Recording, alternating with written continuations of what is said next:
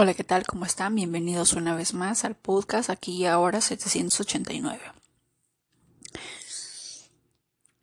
Vamos a empezar, bueno, yo voy a empezar un nuevo año. Cada uno de ustedes en sus cumpleaños, pues es, em, siempre hay un número clave, ¿verdad?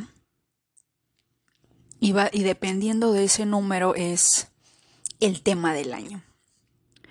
Cuando vamos a una fiesta, bueno, yo no mucho, ustedes de repente sí o no, no sé.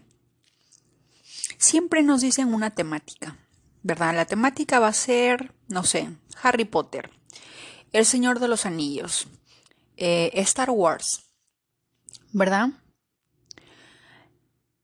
Y siempre nos dicen un tema y que deberíamos ir de acorde a ello. Bueno, pues en la numerología resulta que cada año también tiene una temática. Y la temática es los números del 1 al 9. Si por ejemplo cumples año el día de hoy, que sería 10 de octubre, ¿verdad? Para sacar el año, vamos a sumar el 10 del día de mi cumpleaños, el 10 del mes de octubre y el número del año en el que estamos. Estamos 2023, 2 más 2 más 3 es 7, ¿verdad? Por lo tanto, ese 7 lo voy a sumar con esos dos 10, que si le quito los ceros, pues sería 1 más 1, 2, y ese 2 más ese 7 me daría un 9. Eso quiere decir que yo estaría en un año 9. Y el año 9 empieza desde el cumpleaños del año 2023. ¿De acuerdo? Eso quiere decir que si por A o B cumples o cumpliste años hace poco o recién vas a cumplir, la temática del año del número 9 recién va a empezar en el cumpleaños del año 2023, no desde el primero de enero sino desde el día de tu cumpleaños. Eso quiere decir que hasta el día de ayer, por ejemplo, estabas en un año 8 que empezó en tu cumpleaños del año 2022. ¿Me dejo entender? Y así. El 9, muchas personas siempre, por lo que veo, le ven el 9 es de finales. El 9 es de fin, el término, se acabó. Y no sé si por, eh, por mi energía sagitariana, Júpiter involucrado, yo le veo el lado positivo y digo, no, todo final es un nuevo comienzo. Hay un final, sí, pero ese final equivale a un nuevo comienzo.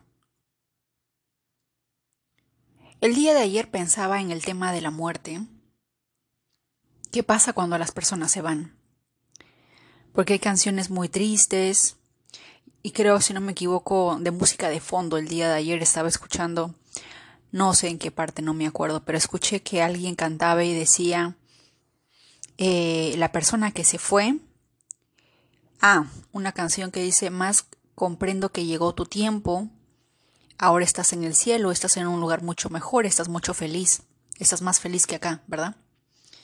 Y yo digo, eh, en un 50% podríamos pensar que es así. Pero en el otro 50%, espiritualmente hablando, va a depender mucho de muchas situaciones. Porque no todos vamos a ir al cielo.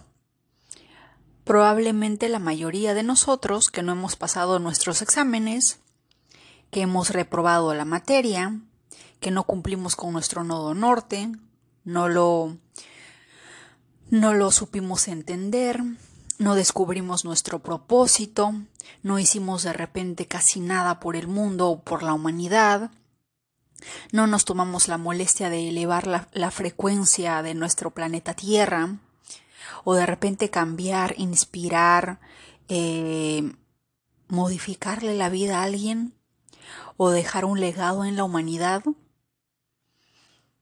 No, no nos dimos la tarea de averiguar ni siquiera quiénes somos, a qué vinimos, qué estábamos haciendo aquí, y probablemente nos regresen de nuevo. Como ustedes comprenderán, a veces uno lee tantas cosas que ya ni me acuerdo la fuente, pero en algún sitio leí que el alma tiene un plazo de 72 horas para entender que de alguna manera ya no está en, el planeta, en la Tierra, ya no está en, el mundo material. Y si no me acuerdo, en la cultura japonesa o árabe, estaba leyendo que, por ejemplo, no se pueden tener espejos en casa. O se tapan los espejos cuando una persona fallece. Porque cuando una persona fallece, los, los, las próximas 72 horas está deambulando.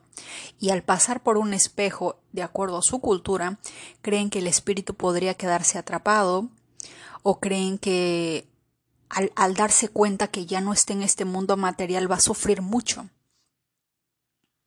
Y bueno, cada país tiene sus creencias, ¿verdad? Pero es, es interesante observar cada una de ellas y de repente entender el por qué ellos piensan de esa manera.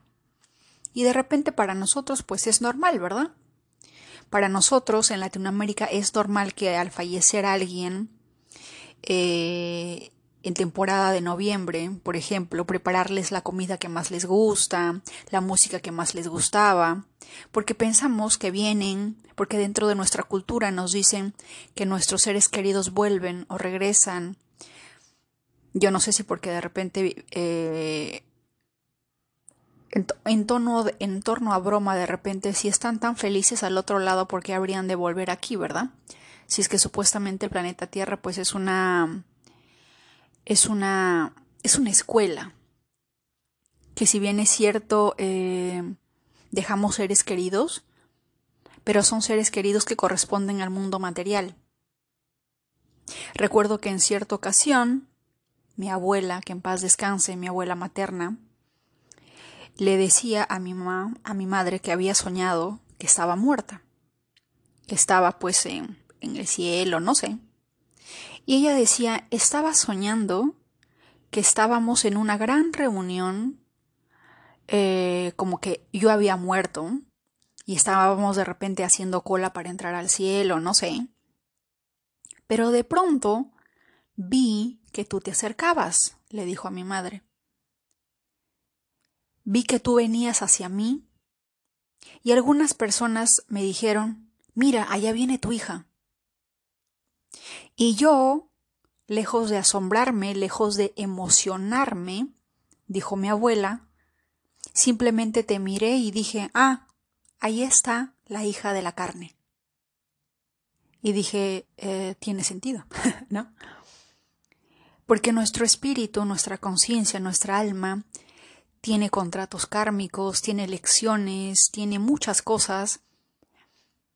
Podemos eh, de repente en una, en una próxima vida ser eh, padres de nuestros propios padres que en esta vida son en este momento ahora, como también podemos ser eh, padres de nuestros hermanos, o venimos a ser eh, los hijos de nuestros propios hijos, y así una serie de cosas de acuerdo a cada, a cada lección que uno tenga que aprender.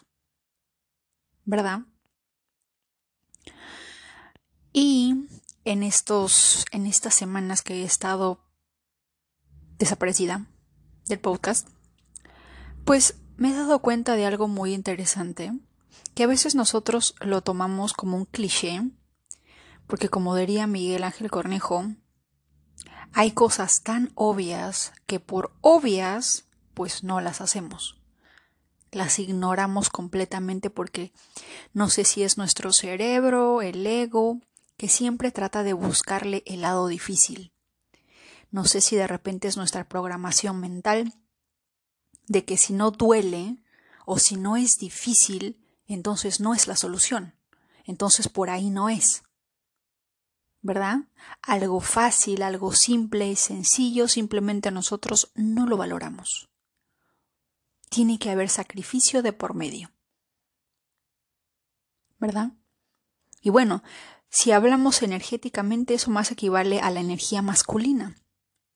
Porque, por ejemplo, para que una energía masculina valore la energía femenina, de alguna manera tiene que haber sacrificio un poco, y porque se nos dice que el hombre a lo largo de la vida ha sido el cazador, ha sido el que sale en busca de su presa, ha sido el que tiene que esperar eh, de alguna manera em, crear eh, una serie de pasos a seguir, objetivos, milimetrar cada uno de sus pasos con el fin de obtener lo que él quiere. Y a veces equivale a un sacrificio, ¿verdad? De esfuerzo, de tiempo, dedicación, de dinero, etc. ¿Verdad? Porque de alguna manera dentro de la energía masculina se valora lo que a uno le cuesta. ¿Por qué? Porque es el mundo material. El mundo que se rige por actos y hechos materiales tangentes que se pueden tocar, sentir, palpar, ¿verdad? Pero dentro de la energía femenina, lo nuestro no es material. Estaba leyendo un video en Reels y decían que, porque muchas personas dicen, ¿no? Yo ya soy un, eh, un, ser que está despierto, o ya tuve mi despertar espiritual, pero sin embargo mi pareja no está despierto del todo. Y eh, Cartole en el libro El poder de la hora nos dice, porque una persona también preguntó eso, ¿qué hago si yo estoy despierto pero esa persona no? O no me quiere seguir en el viaje, o no quiere darse cuenta. Y Eckhart le decía que a medida que uno vaya despertando, la otra persona también lo va a hacer.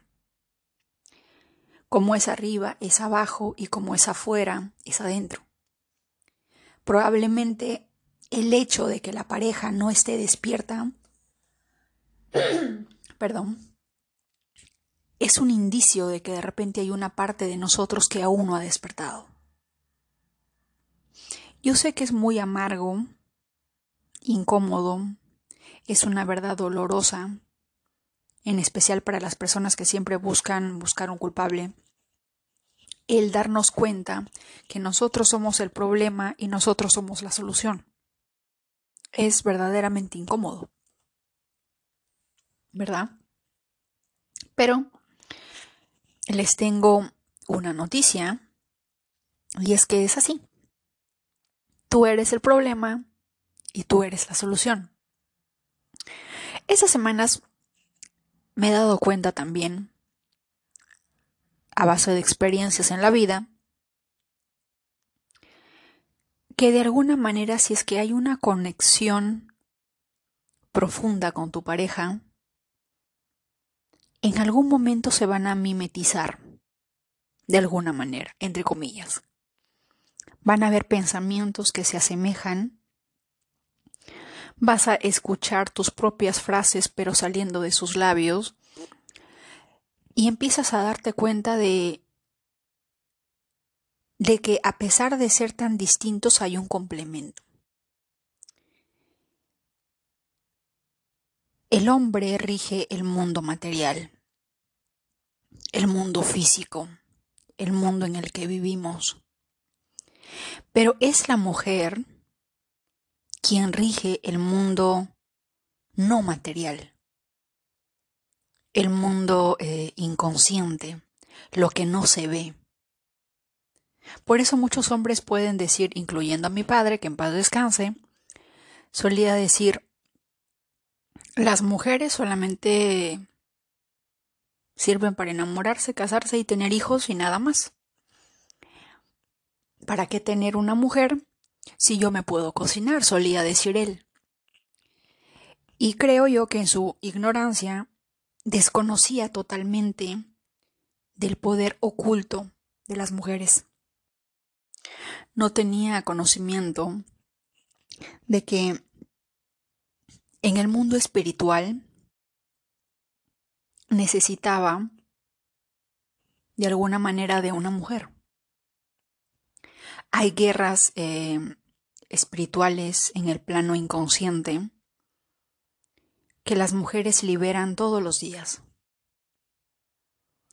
Y nuevamente no voy a, no vamos a entrar en, ok, las batallas en el mundo material significan menos que las, que las batallas o las guerras que libramos en el mundo espiritual. No. Ambas son totalmente distintas, totalmente diferentes, requieren diferentes eh, capacidades, diferentes talentos, diferentes N cosas. Compararlos y traer a, colación de nuevo la guerra entre el género femenino y masculino es una pérdida de tiempo total. Porque es querer eh, crear una guerra donde no la hay, en dos cosas totalmente distintas y diametralmente opuestas, y que se complementan el uno al otro. ¿Verdad? A medida que una mujer vaya evolucionando, vaya cambiando, vas a empezar a darte cuenta que todo a tu alrededor empieza a cambiar.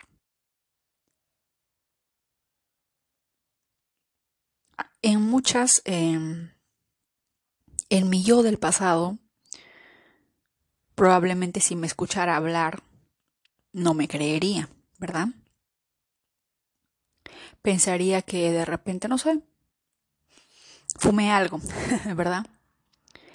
Pero en mi yo del pasado, en ese, en ese yo que se basa en el tema de la victimización, en el tema de buscar culpables, en el tema de creer saberlo todo de repente de alguna manera, uno piensa, cree, tener la razón sobre todo, cuando no es así. Siempre estamos en constante aprendizaje, en constante evolución, y cada parte de nuestra vida va a requerir un nuevo yo. Antes solía quejarme de que tal o cual persona era de tal o cual manera. O como ustedes mismos pueden ver en TikTok comentarios en videos mm, sobre guerra de géneros. Y siempre vamos a escuchar personas, en especial mujeres, quejándose sobre sus relaciones.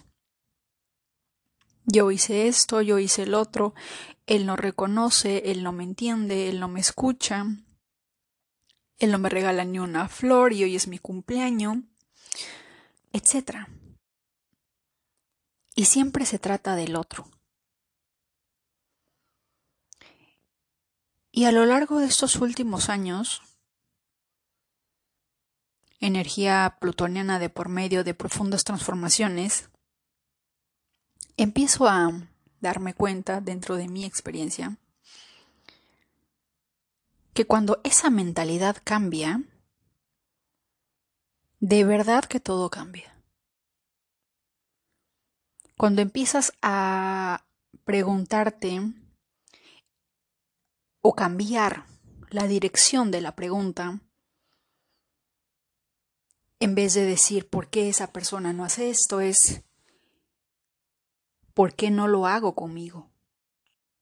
¿Verdad? ¿Qué parte, qué parte de mi ser está tan incómoda con esta situación que mi pareja lo está reflejando y, y en un estado de inconsciencia lo culpo a él cuando en realidad es un problema mío que yo debo de librar conmigo misma en cuatro paredes y resolver el problema. Todas las personas que me siguen en el podcast desde, desde que fue creado en el 2021, si no me equivoco, o 2020, no me acuerdo,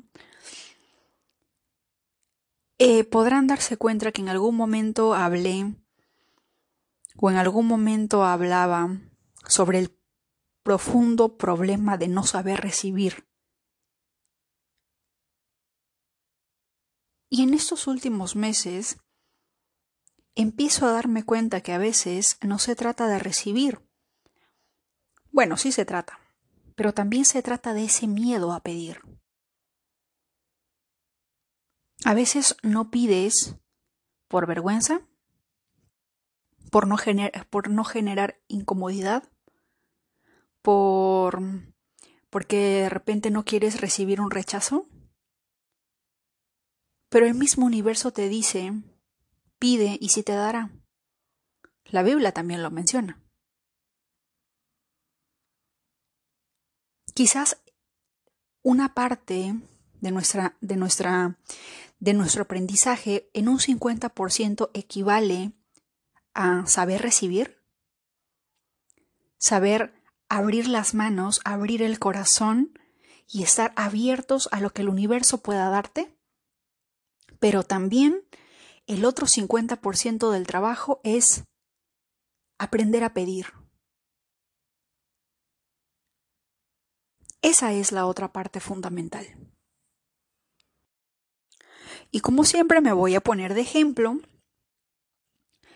En algún momento les conté, y si no, y si no les conté, les cuento ahora, que probablemente una de las razones principales por las cuales de repente, de repente pueda estar tan conectada yo con India es porque en determinado momento el impacto que significó una persona en mi vida al preguntarme una pregunta tan simple que, para, que, de repente para muchos de ustedes es algo simple. Pero para mí no era simple, era una pregunta sumamente fuerte, importante, y que tenía una gran historia y una gran transformación detrás. Y es que a pesar de que en ese año con una persona yo tenía una relación a distancia, con una persona que estaba a 28 horas de vuelo, un día y medio de viaje al otro lado del mundo, se le ocurrió la genial idea de preguntarme qué quería para mi cumpleaños. Nunca nadie me había preguntado eso, excepción de mi madre, ¿verdad? Y yo como siempre dije, no, no te preocupes, Indy es muy caro, yo no sé cuánto costará, ya de hecho, de por hecho las llamadas costaban en aquel entonces dos o tres dólares el minuto para llamar a India. Y no me quiero ni imaginar cuánto costaba pues un envío en aquel entonces. Estoy hablando de hace, uff, ¿verdad? Y me dijo, no te preocupes, yo no, yo no te estoy preguntando eso, te estoy preguntando qué quieres que te regale para tu cumpleaños. Y lo primero que pedí fue un sari de color rosado. Eso era lo único que yo quería. Siempre había querido un sari. Después de mi cumpleaños, llegó el sari rojo, llegó unos ganchitos, llegó unos, unos aretes eh, hindúes. Pero, pero para mí no era un simple regalo.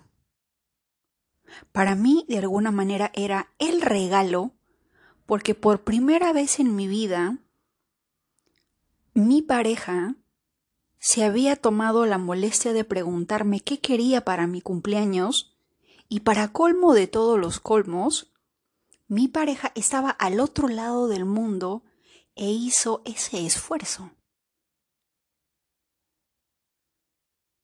Eso significó mucho para mí.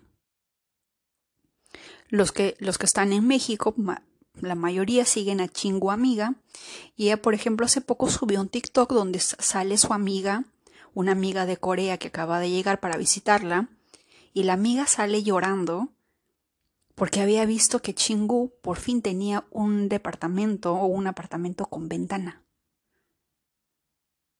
Que ellos en Corea, cuando se la pasaban estudiando, siempre habían soñado con un apartamento con ventana.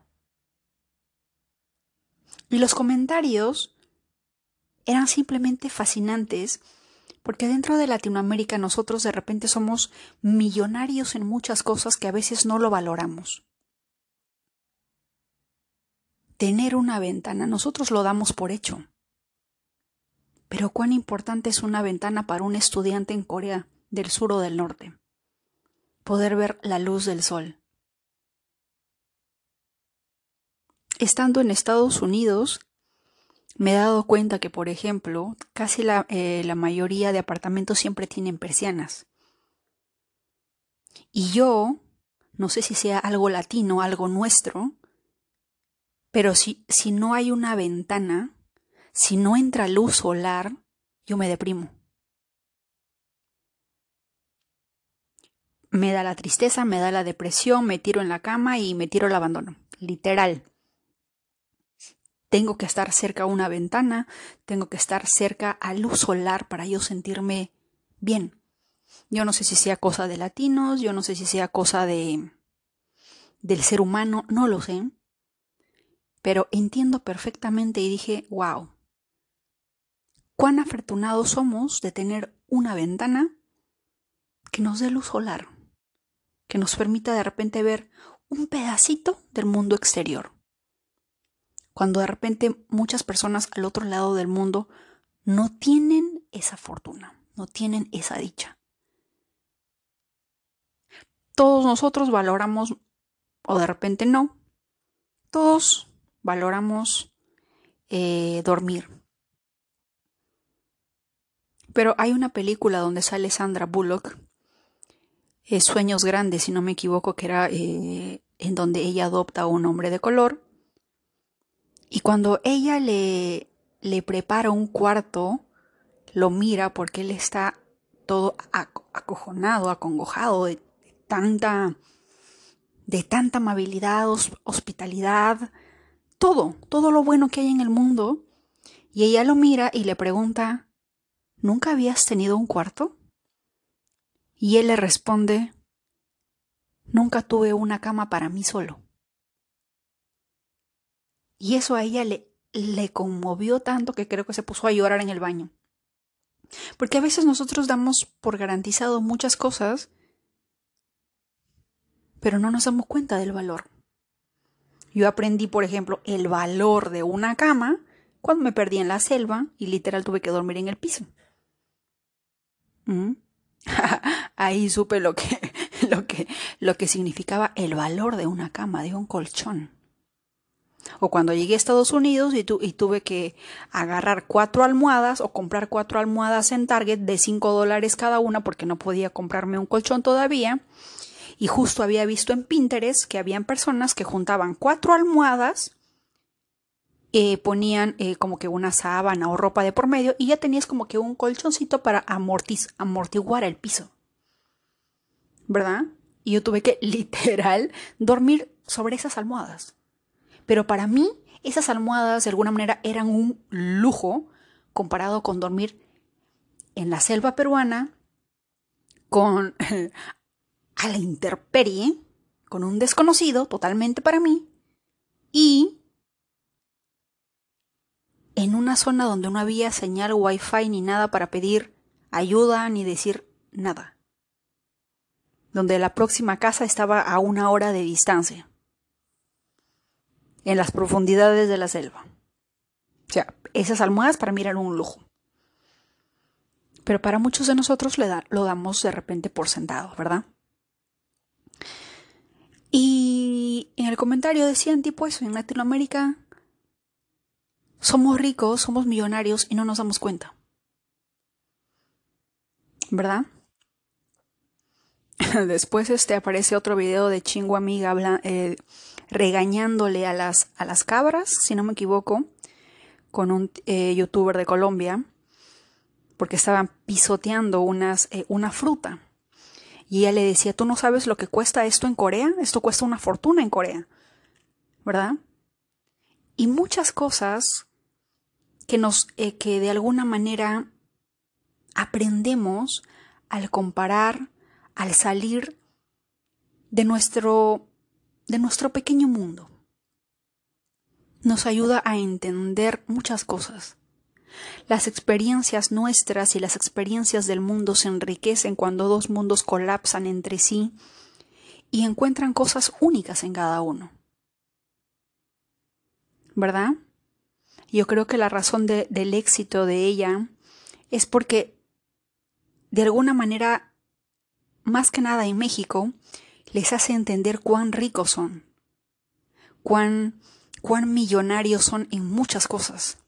El hecho de repente poder tener una, una planta o un árbol de limón para ella significa eres millonario y de repente nosotros no lo sabíamos.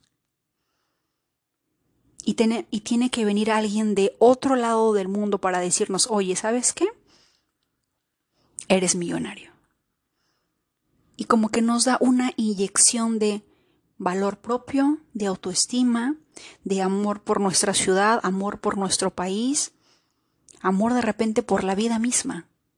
Esa energía de repente es la que ella irradia y es la razón por la que yo creo que tiene tanto éxito y es muy querida eh, en México y en, me imagino que en toda Latinoamérica, ¿verdad?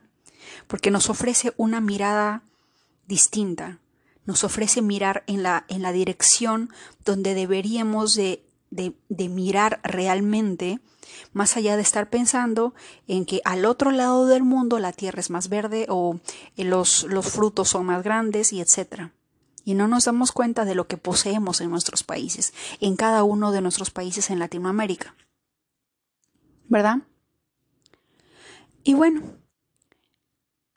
como siempre, me explayo demasiado. Y el punto principal es que de alguna manera hay diversas situaciones que nos cambian la vida, que nos hacen entender muchas cosas. Y una de ellas es, como les decía, cuando esta persona me, me hizo una pregunta tan simple, la de ¿qué quieres para tu cumpleaños? Algo que nunca había escuchado por, por parte de una pareja, por más que solamente pues mi madre, ¿verdad? Y quizás es, esa haya sido de repente, creo yo, una conexión profunda de repente con ese país. Puede ser, no lo sé. Pero así como yo, probablemente tú también, en algún momento, van a haber pequeños gestos de una persona que para la otra persona quizás es un gesto pequeño, es un gesto normal. Pero para ti va a ser todo un mundo porque jamás lo hicieron porque jamás se lo preguntaron. Jamás tuvieron la, la intención de, de querer saberlo. Porque probablemente en el mundo, en la frecuencia, en la vibración en la que estabas en ese momento, era muy distinto. Yo a eso podríamos llamarle un momento uraniano, porque Urano es así, es impredecible, como un rayo que toca la tierra y ¡pum! a partir de ahí cambian muchas cosas. Es algo que sucede de la nada. Esa es una energía uraniana. Toca algo y a partir de ahí cambia. Y es lo mismo que pasa en, en, en las relaciones hoy en día. Pero como les decía anteriormente, una parte, el 50% del trabajo, es eh, aprender a recibir, que ya lo estamos haciendo, y la otra parte es pedir. Yo decía, claro, la verdad es que tampoco yo nunca pedí.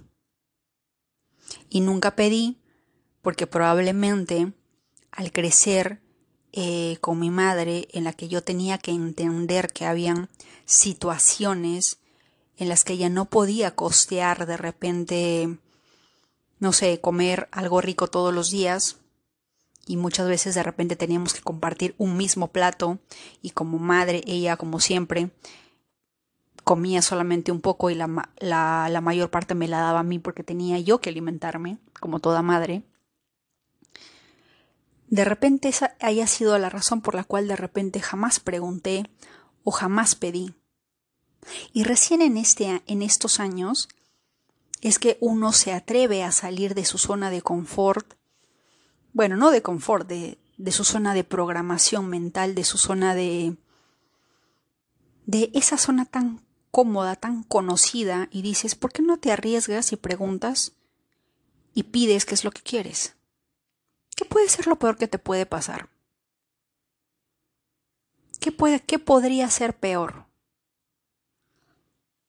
En estos momentos están sucediendo muchas cosas a nivel mundial. Y yo siempre me digo, ¿qué podría ser peor?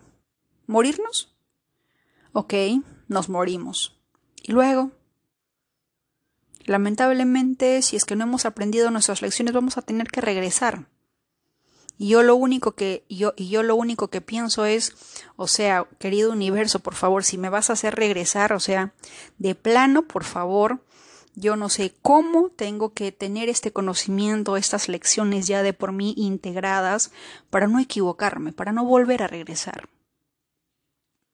Para poder decir que sí le saqué el jugo a la experiencia vivida en el planeta Tierra, que sí fui de utilidad, que sí cumplí mi misión y que si no llego a completarla, al menos una parte de mi alma recuerde qué fue lo que dejó pendiente para continuarla en la siguiente vida.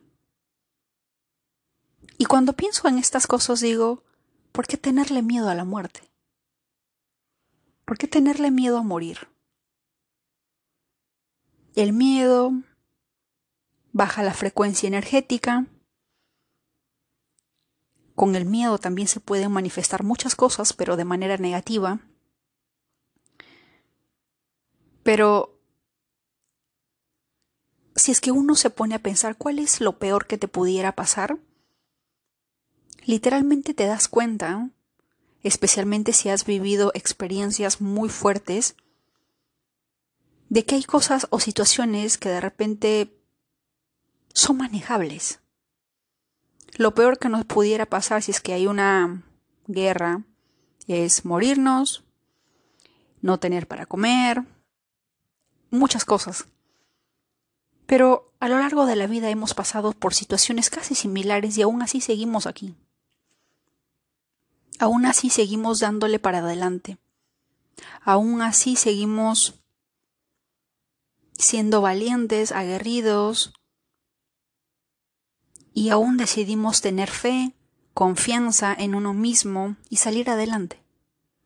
¿Qué podría ser lo peor que nos pudiera pasar? ¿Mm?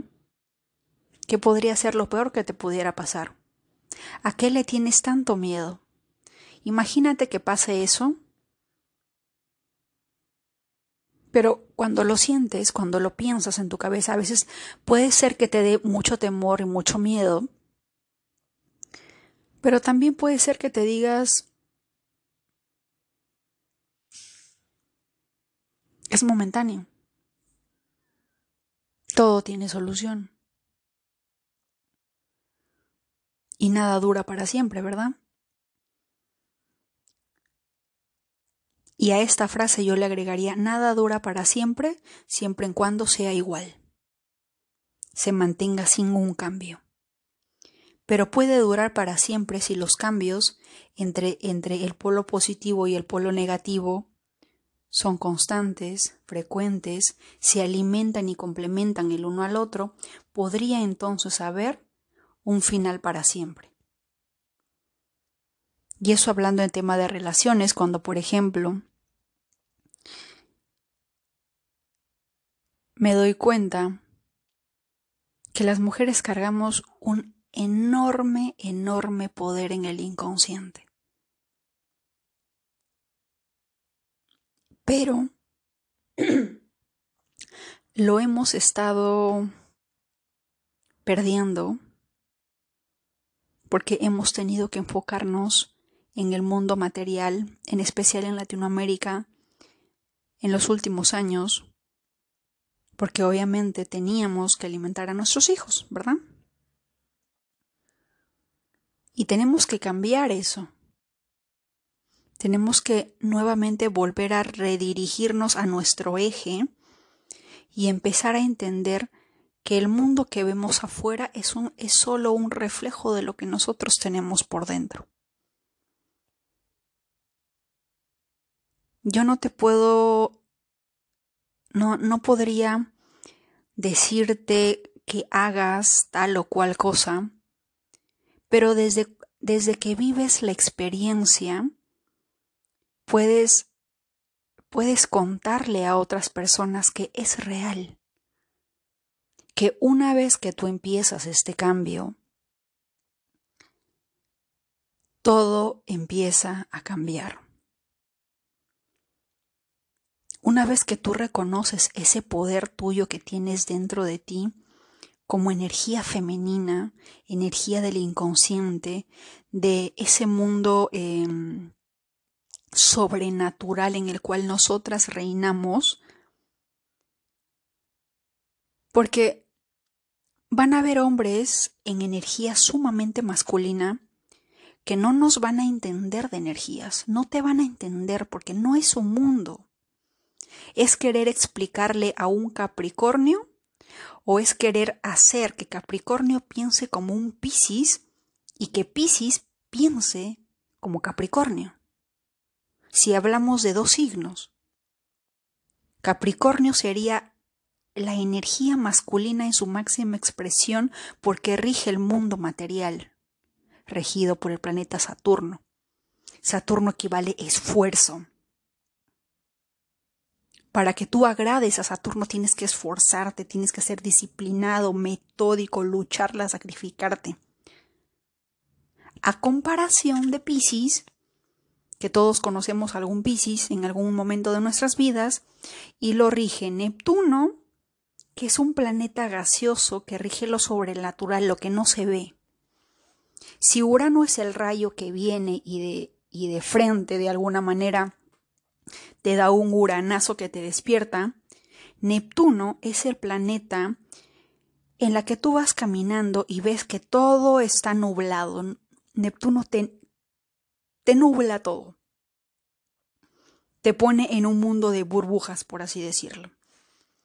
No es tan real, ¿verdad? El corregente de Pisces es Júpiter. Júpiter habla de expansión, de alegría, de conocimiento más allá, pero al estar en Pisces es un conocimiento más allá de lo sobrenatural, a diferencia, por ejemplo, de que es regente de Sagitario, pero que es un conocimiento, un expandir, un aprendizaje en, el mundo real. ¿Me dejo entender? Entonces, cuando un hombre está en su energía masculina, difícilmente nos va a entender y no pretendamos hacerlo, de que de repente estamos en pareja y le decimos, oye, ¿sabes qué? El planeta tal, la energía tal y qué sé yo, no te va a entender. Puede tomarte en cuenta, puede escucharte porque es tu pareja, pero no te va a entender. Y eso me di cuenta hace poco porque yo, como, como ustedes me conocen, siempre estoy planetas, energías, porque de alguna manera es, es mi lenguaje. Es la manera en la que yo me entiendo y en la que yo puedo de alguna manera traducir ciertas ideas que de repente de otra manera no puedo hacerlo. ¿Verdad? Y la vez pasada tuve una discusión y, me, y me dijeron pero es que tú hablas de cosas que no son reales. La numerología, la astrología, yo no entiendo, yo no sé nada de eso. Tienen que ser cosas reales, reales. Y yo me quedé pues pensando y dije, estaba muy molesta, pero luego dije, tiene razón. ¿Cómo pretendo que Pisces hable el mismo idioma que Capricornio y que Capricornio hable el mismo idioma que Pisces? Es sumamente difícil porque son dos energías totalmente distintas. Pero lo que sí puede hacer la energía de Pisces es algo muy interesante que lo he experimentado en estas semanas. Y es que, por ejemplo, tú como mujer, cuando empiezas a darte cuenta de tu valor como persona, cuando tú empiezas a decirte a ti misma cuán linda, cuán hermosa eres, te mereces los chocolates, las cantidades innumerables, te mereces un ramo de rosas, te mereces aquello, te mereces lo otro, mereces ser feliz, mereces estar en paz, mereces que eh, la persona de repente llegue y te diga mi amor no cocines, te llevo a tal sitio, yo sé que estás cansada, o no te preocupes, yo me sirvo la comida, yo sé que yo sé que es un día muy largo, no te preocupes, yo lo manejo, yo puedo, o yo te ayudo, déjame ayudarte. Todos estos cambios suceden cuando tú empiezas a cambiar. Única y exclusivamente eso. Es de locos y creo que hasta los locos son más conscientes, pero es una frase clave para decirte que es una pérdida de energía totalmente innecesaria culpar al otro cuando la llave, la clave, la contraseña eres tú mismo. Somos nosotros mismos.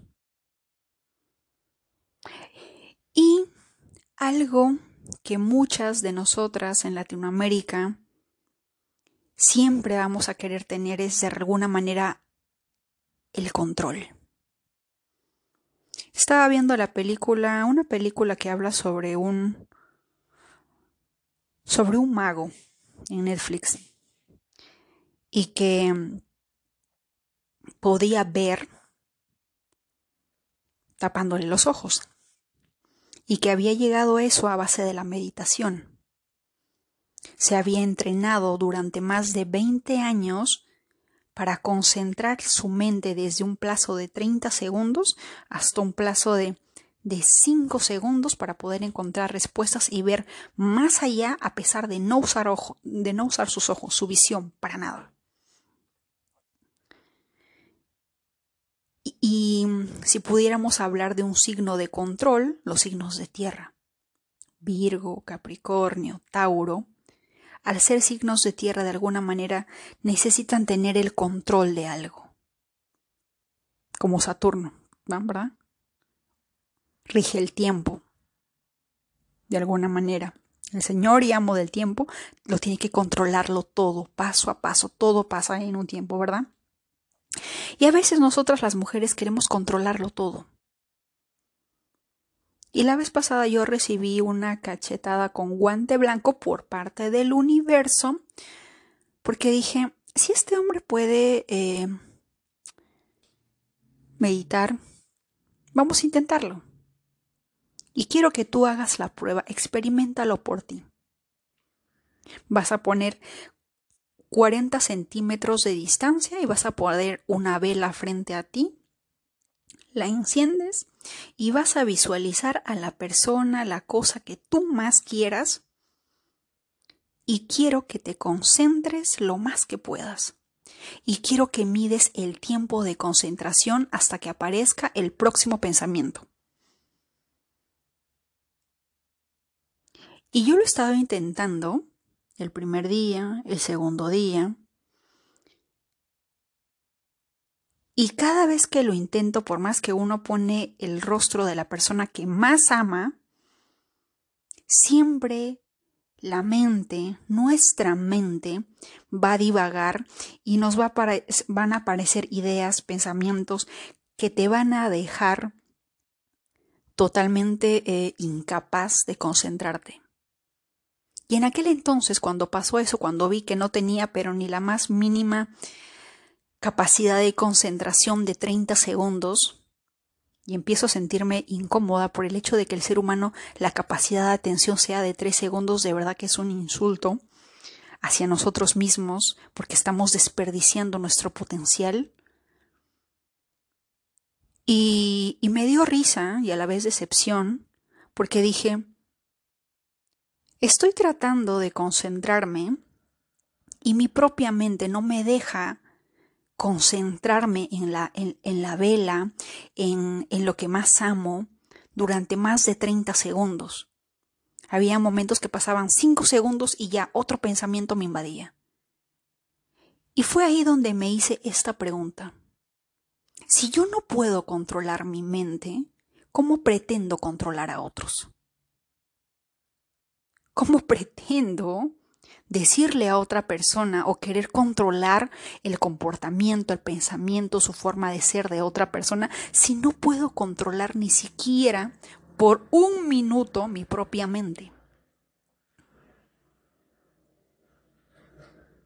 Así que cuando tú quieras controlar a alguien, haz ese pequeño experimento.